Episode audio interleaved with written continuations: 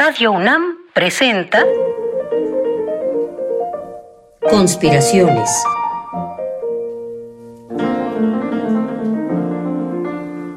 Bitácora de un admirador de Balzac. Por Otto Cázares.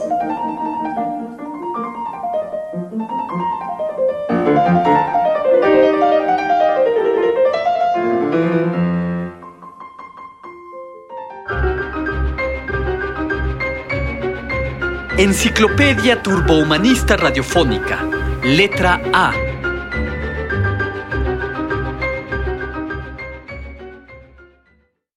Accidente. De la palabra latina accidens, se dice de aquello de lo que no puede haber una ciencia, o que entra en el terreno de lo inteorizable debido a su carácter fortuito, aislado o excepcional. Así, por ejemplo, Aristóteles en su libro La Metafísica dice que el accidente es lo que no sucede ni siempre ni la mayoría de las veces.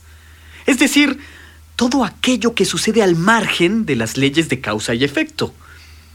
De modo que el accidente es una ruta impensada, sorpresiva de lo posible, esencialmente inteorizable y marginal.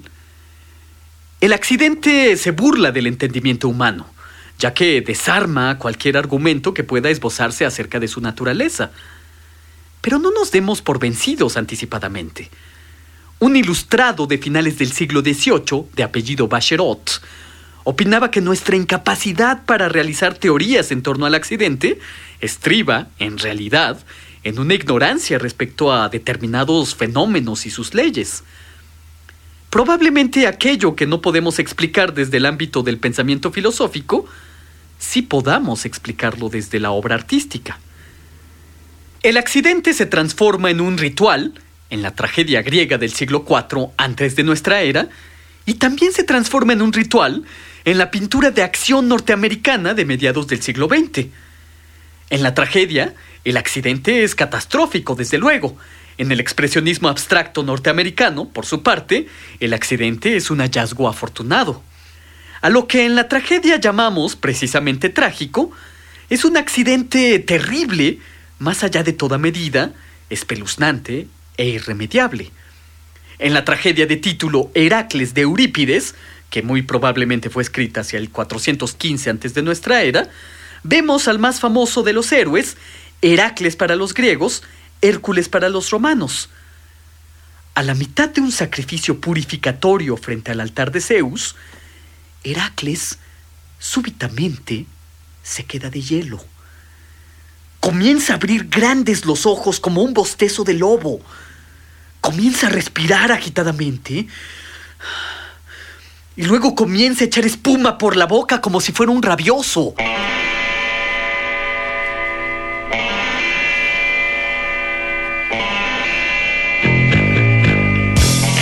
Y es que Lisa, la dadora de la manía, comienza a tocar una música solo audible para Heracles. Es una música de verdadera locura y de orgía, un aquelarre de notas que desequilibran la psique del héroe. Lisa danza sobre la cuerda floja de los pensamientos de Heracles, fuerte como cien tigres de la ira. Con esta música frenética, la psique se accidenta. ¿Y qué es el accidente? Aquello de lo que se dice que no puede haber una teoría, pero que deja irremediables consecuencias. Heracles, que está rodeado de sus propios hijos, de repente comienza a imaginar que está rodeado por sus enemigos. Toma su arco y dispara una flecha contra el hígado de su propio hijo. Entonces uno de sus chiquillos se lanza a los pies de su padre. Padre, soy tu hijo. Pero Heracles le rompe el cráneo con un mazo. A punto estaba de asesinar a su tercer vástago cuando se aparece Palas Atenea y golpea con una piedra al héroe furioso. Cuando Heracles despierta, está encadenado a una columna como un furioso de circo. ¡Ay de mí! exclama. ¿Qué es esta visión que contemplo? Es el accidente catastrófico de la psique, Heracles. Es interiorizable, pero es evidente. has declarado una guerra sin nombre a tus propios hijos, y como diría Aristóteles, esto no sucede ni siempre, ni la mayoría de las veces. Escapa al ámbito de lo teorizable, y uno tiene que empezar a pensar en dioses o cosas por el estilo. El accidente, en la pintura de acción, por otra parte, no es catastrófico, como hemos dicho, sino afortunado. El pintor del expresionismo abstracto, Jackson Pollock, hizo del accidente su sistema. Como se sabe, Pollock utilizaba la técnica conocida como dripping, técnica del chorreado. Colocaba una tela de gran formato de manera horizontal sobre el suelo y el pintor comenzaba a danzar sobre la tela y a esparcir pintura con brochas y palas por aquí y por allá, haciendo con los brazos grandes gestos dancísticos.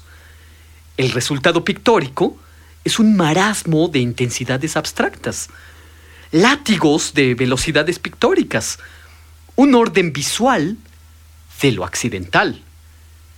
Pollock, que fue aprendiz de Siqueiros, afirmaba que podía pintar dos veces la misma pintura a partir de una disciplina coreográfica del accidente pictórico. De modo que en el expresionismo abstracto norteamericano, el accidente se convierte en un gesto de la imaginación. Lo inteorizable del accidente siempre se transforma en lo incontestable visual.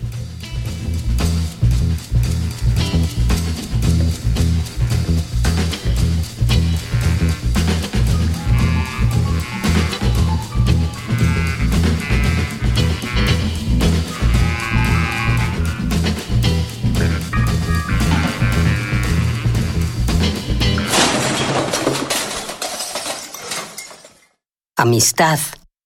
Del latín amicitia. En el tratado acerca de la amistad, Marco Tulio Cicerón dice que a menudo los enemigos nos hacen un menudo favor porque dicen lo que verdaderamente piensan y los amigos nunca. En 35 años he tenido amigos y he perdido aún más. Hay amistades que no prosperan a pesar de haber comenzado con una gran obertura y hay amistades que después de una obertura más bien floja, sorpresivamente y sin que te des cuenta, van en aumento y de repente este amigo silencioso y sin aspavientos es un amigo que te es entrañable. Hay amistades que languidecen por olvido, por indolencia, por falta de humor, y otras crecen o sobreviven con la obstinación de una cactácea. En fin, el amigo y el amante están más cerca de la traición que el felón mismo. Su condición de cercanía los hace candidatos a la indiscreción o la deslealtad. Platón decía que las cosas más nobles, y quien duda que la amistad lo es, son también las más repugnantes cuando se descomponen. Y tiene razón. Por eso hay que cuidar que la amistad no se descomponga para que no se torne repugnante. Las relaciones humanas siempre son muy torpes eso lo sabemos todos a fuerza de descalabros. Hay que aprender a ser amigos desde la inteligencia, el respeto y la discreción. Quien se da tal cual fastidia, escribió ese gran corazón solitario que fue Friedrich Nietzsche. Un amigo, continuó, debe ser un maestro en el arte de adivinar y de callar. No has de empeñarte en ver todo, los poetas italianos, Dante Alighieri y Guido Cavalcanti, se querían entrañablemente, pero tuvieron que distanciarse para tomar sus propios caminos literarios. Goethe quería mucho a Friedrich Schiller, pero la verdad era que también lo incomodaba un poco la inteligencia de éste. A los poetas franceses Paul Verlaine y Rimbaud se les veía siempre juntos por los barrios bajos de París. Su cariño era enorme, como enorme era también su animadversión. Podían ir tomados del brazo después de haberse propinado por lo menos una docena de sopapos y unos cuantos balazos. Yo quiero a Ofelia, quiero a Renzo, a Manuel, a Carlos y a Ada. Pero ¿a dónde se han ido Fer, Nitz, Ulises? ¿A dónde se ha ido Dani? Ah, como escribió Raimundo Lulio, El amor y la amistad es un mar atribulado por olas y vientos que carece de puerto y de orillas.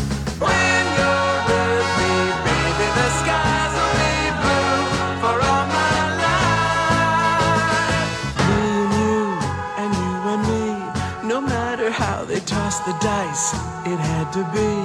The only one for me is you, and you for me. So happy together. And how is the weather? Armas de dos especies literarias. Armas de la palabra latina arma. Cuando el arma es arrojadiza, se le llama misile.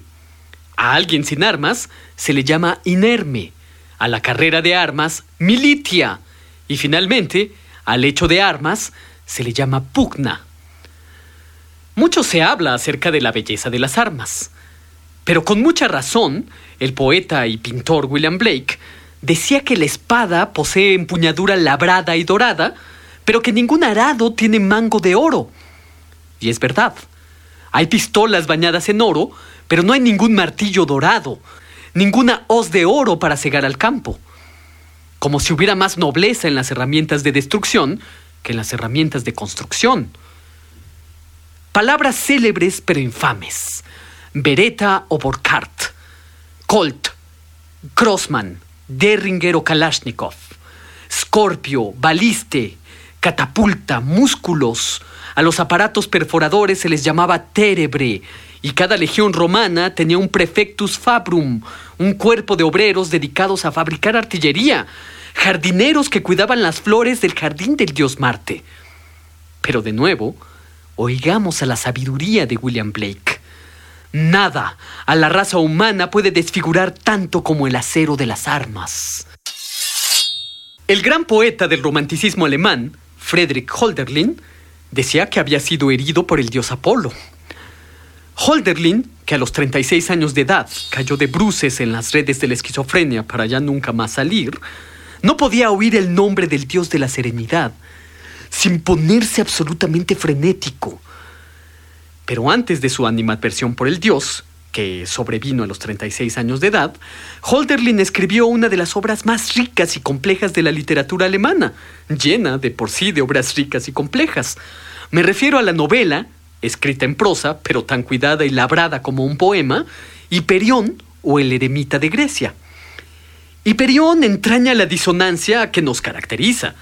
A veces, su fuerza espiritual se hacía sentir con afanes de destrucción, y otras, su fuerza espiritual quería fundar una comunidad de hombres libres y armoniosos.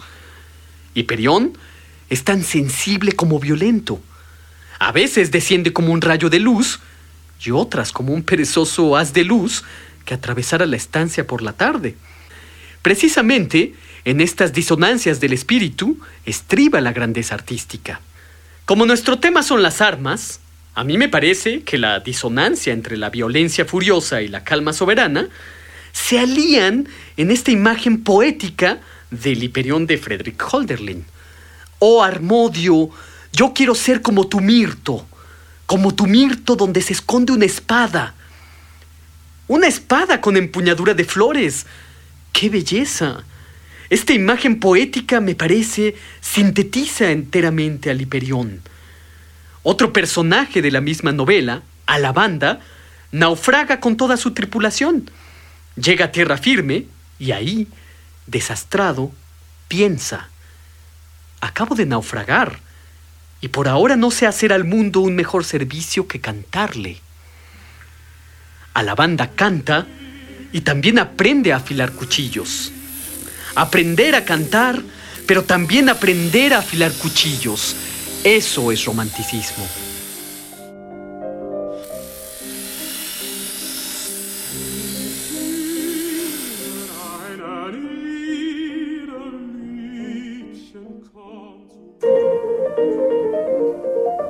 Conspiraciones. Bitácora de un admirador de Balzac.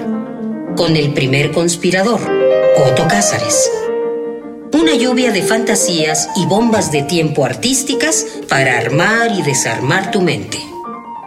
Síguenos en la próxima cruzada para conquistar el mundo de las ideas.